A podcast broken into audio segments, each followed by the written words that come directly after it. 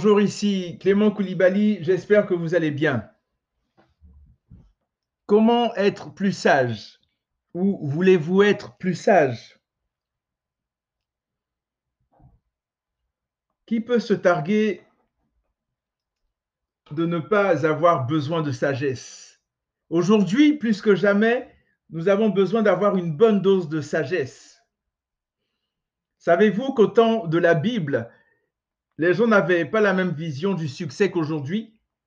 Aujourd'hui, le plus souvent, on considère qu'une personne a réussi en fonction de ses moyens financiers.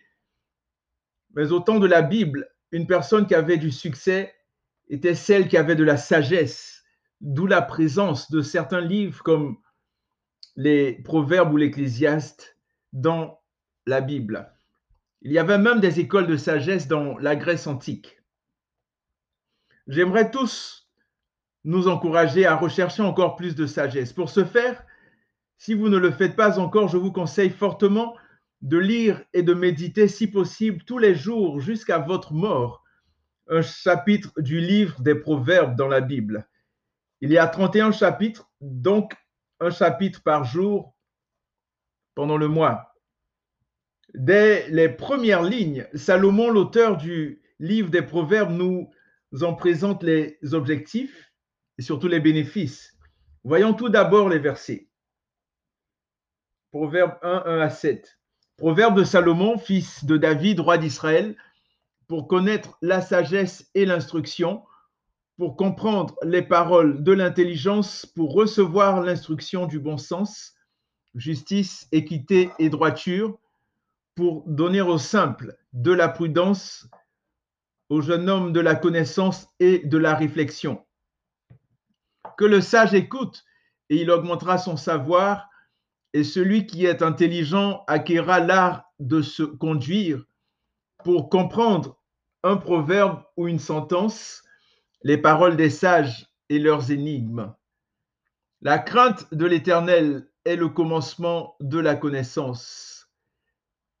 Les insensés méprisent la sagesse et l'instruction. Proverbe 1, versets 1 à 7. Voyons un peu plus en détail les objectifs. Proverbe de Salomon, fils de David, roi d'Israël. Pourquoi? Pour connaître la sagesse et l'instruction, premièrement. Deuxièmement, pour comprendre les paroles de l'intelligence, donc on s'entend que si on comprend les paroles de l'intelligence, c'est parce qu'on a acquis une certaine intelligence ou développé ou augmenté nos connaissances. Troisièmement, pour recevoir l'instruction du bon sens, justice, équité et droiture. Quatrièmement, pour donner aux simples de la prudence, aux jeunes hommes de la connaissance et de la réflexion. Et cinquièmement, pour comprendre un proverbe ou une sentence, les paroles des sages et leurs énigmes. Alors, avec de tels objectifs qui nous apporteront tant de bienfaits, qu'attendons-nous pour lire tous les jours un chapitre du livre des Proverbes? Que le Saint-Esprit, qui est l'esprit de sagesse, nous remplisse tous de sa sagesse divine. Amen. Donc que Dieu vous bénisse et n'oubliez pas, Jésus revient très bientôt. À la prochaine.